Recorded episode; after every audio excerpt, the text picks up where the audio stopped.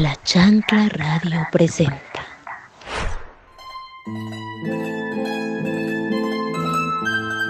El capulín es un fruto pequeño de color rojizo o negro. Tiene un sabor agridulce que depende de su madurez. Se dan árboles del mismo nombre que llegan a medir hasta 10 metros. Estos normalmente están sembrados por los campos y su tiempo de recolecta son por los meses de julio y agosto. Los niños son los que más recolectan dicho fruto, además de ser utilizados como un punto de encuentro donde pueden pasar momentos divertidos. Las semillas también pueden ser consumidas después de un proceso, donde son tostadas y saladas que se convierten en una rica botana.